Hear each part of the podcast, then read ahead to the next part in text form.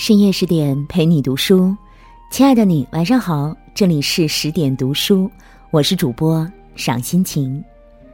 今天我们要分享的文章是张爱玲第一炉香，走向极端的婚姻将酿成悲剧的人生。若您喜欢我们的文章，欢迎点击文末的再看，也欢迎转发。那接下来，我们一起来听。一九四三年，受太平洋战争影响，张爱玲从香港回到上海，开始投入文学创作。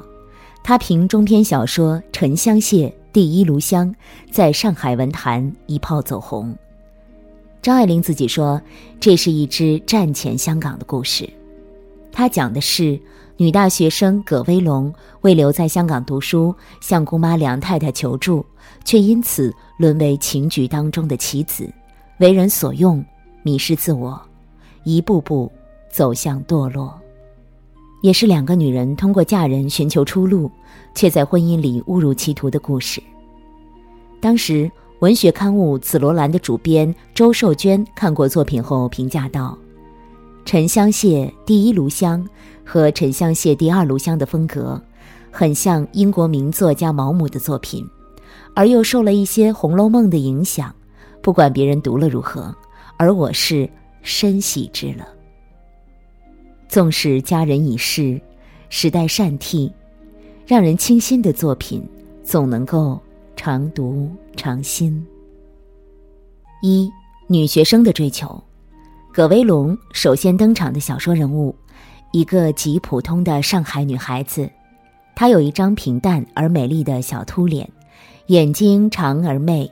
白净的皮肤，纤瘦的鼻子，肥圆的小嘴，整个人像上海粉蒸肉。当初为躲避战乱，葛威龙和家人来到香港。后来上海局势缓和，父母便决定回乡。去留之间，葛威龙犹豫不决，跟着回去就得转学，学业必然受影响。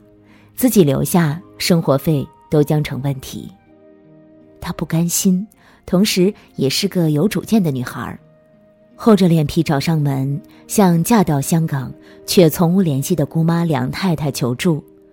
通过简单的交流，梁太太摸清葛威龙的脉搏，又见他长得颇有姿色，一个主意在心里生成了：眼前这小妮子，不正好是主动送上门的工具吗？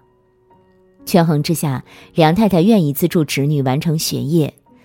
葛威龙很快就明白，这个忙，姑妈并非白帮自己。实际上，两人达成一项交易：一个出钱供对方读书，一个出卖姿色帮对方搞情欲勾当。葛威龙愿意合作，更何况自从搬进梁宅后，典雅豪阔的庭院，心旷神怡的音乐。音乐中清荡似小舟的房间，衣橱里金碧辉煌的衣服，真是让他心动又陶醉。他也清楚，在这种环境里待久了有损名声，便安慰自己：只要我行得正、立得正，不怕他不以礼相待。外头人说闲话，尽他们说去，我念我的书。将来遇到真正喜欢我的人，自然会明白的，绝不会相信那些无聊的流言。到底是年轻人，涉世浅，持有身正不怕影斜的意愿，却无法预见自己难以抵御一入侯门深似海的欲望。命运之锁环环相扣，在明明力量的掌控下，每个人都一步步。走出自己的人生路。这个女孩子的追求与沉迷，很容易让人想起茨威格的警示之言。她那时候还太年轻，不知道所有命运赠予的礼物早已在暗中标好了价格。起初，葛威龙仅限于充当钓饵，帮姑妈勾引各种人物。点到为止，见好就收。直到有一天，某段插曲让他忽然警觉：必要时，姑妈会让自己做出牺牲，来笼络男人。这种不可避免的牺牲，他当然不愿意，于是决定离开。古话说：“由俭入奢易，由奢入俭难。”葛威龙已经对奢华的生活上瘾了。他思忖着，想要离开这里，继续过好日子，那就只能嫁人，嫁一个有钱人。可是仅仅有钱还不够，还得合意，彼此有感情。否则，单找有钱人，姑妈就是现成的榜样。有一个坚定的声音在葛威龙心里响起：千万不能变成姑妈那样的人。二，阔太太的饥荒。他的姑妈是怎样一个人呢？在根据张爱玲原著改编拍摄的同名电影中。俞飞鸿饰演这位阔太太，峨眉婉转，风情万种。他说，二十年前就读过这部作品，当时梦想饰演葛威龙，演梁太太，根本不敢想，因为这个人物太复杂了。梁太太第一次出场，书里有一段工笔画式的描写。一个娇小个子的西装少妇跨出车来，一身黑，黑草帽檐上垂下绿色的面网，面网上扣着一个指甲大小的绿宝石蜘蛛，在日光中闪闪烁烁，正爬在她腮帮子上，一亮一暗，亮的时候像一颗欲坠未坠的泪珠，暗的时候，便像一粒青痣。那面网足有两三码长，像围巾似的，都在肩上，飘飘浮浮。她高雅、华贵、气场足，出入上流社会，眉目间却有难掩的寂寞，看得出来，这是一个有故事的女人。年轻时，她是上海中产家庭的大小姐。按照殷实家境和自身条件，能觅得一位门户相当的郎君，柴米油盐，洗手做羹汤。但她野心大，又叛逆，最终力排众议，自己做主，嫁给香港数一数二的有钱人梁继腾做小。在娘家人眼里，这实在自甘下贱，败坏家风，丢尽了娘家人的脸面。为此，他搞得众叛亲离，与亲人从无来往。你过你的独木桥，我走我的阳关道。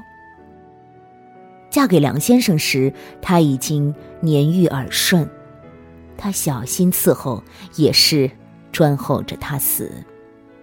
梁先生在世时，他备受宠溺，因此获得一笔非常可观的遗产。他死了，他便自由了。却也老了，他有的是钱和朋友，日日灯红酒绿，夜夜流光溢彩。在初出茅庐的葛威龙眼里，姑妈真是有本事。挽住时代的巨轮，在亲手铸造的小世界里，关起门做慈禧太后，骄奢淫逸，纸醉金迷。旁人羡煞这个女人的养尊处优、风光热闹。却无法关照她内心深处的一片荒凉，就像她白天穿着艳丽华服，深夜里换上一袭黑色睡袍，寡妇似的。不曾被爱滋养的人，终将陷入一种困境。书上写道：“他永远不能填满他心里的饥荒，他需要爱，许多人的爱。”但是，他求爱的方式，在年轻人眼中看起来，是多么可笑。这种可笑的方式就是花钱豢养年轻女孩，用她们猎捕各色男人。多少年来，他或许看透人情，受尽冷眼，血缘在他眼里根本抵不过利益。自动找上门的侄女葛威龙。也成为他情网上的一份新鲜的诱饵。表面看，她是一个无情至可笑的女人；说到底，她是一个缺爱而可怜的女人。可笑也好，可怜也罢，精神世界的饥荒，是他享有贵妇生活付出的代价。三，婚姻里的悲剧。为逃离姑妈的掌控，避开日后的牺牲，葛威龙决定立马嫁人。钱和爱如果不能同时拥有，他选择后者，嫁给一个叫乔七乔的男孩。他在酒会上遇见乔七乔，混血男孩，阴柔帅气，眼睛像风吹过的早稻田，时而露出稻子下的水的清光，一闪。又暗下去了。他是个不学无术的花花公子，除了吃喝玩乐，啥本事都没有。老子不缺钱，但不喜欢他，自然也没钱给他。葛威龙却给乔七乔找理由，他不好好做人，贪图享乐，是因为周人没有人懂他，关爱他。今后只要妻子爱他，相信他。总会改过自新，生活总会有出路。被爱的人有恃无恐。当葛威龙流露出愿意亲近的神色，乔七乔开诚布公，将丑话说在前头。他说自己没钱，没能力结婚，所以他不能答应他结婚，也不能答应他爱，但他能给他快乐。谁会拒绝快乐呢？葛威龙欲拒还迎。当他在月明之夜，从他那里领受到无数小小的、冷冷的、像精灵一般，在身体的每一部分摇颤的快乐后，心底前所未有的明晰，也突然明白一件事：自己之所以固执而卑微的爱上乔七乔，起初是被他一些品质吸引。而后来却是因为，他不爱他。这种心理很奇怪。乔七乔一天不爱他，他一天在他的势力下。他明明知道，乔七不过是一个极普通的浪子，没有什么可怕。可怕是他引起他那不可理喻的、蛮暴的热情。不可理喻的。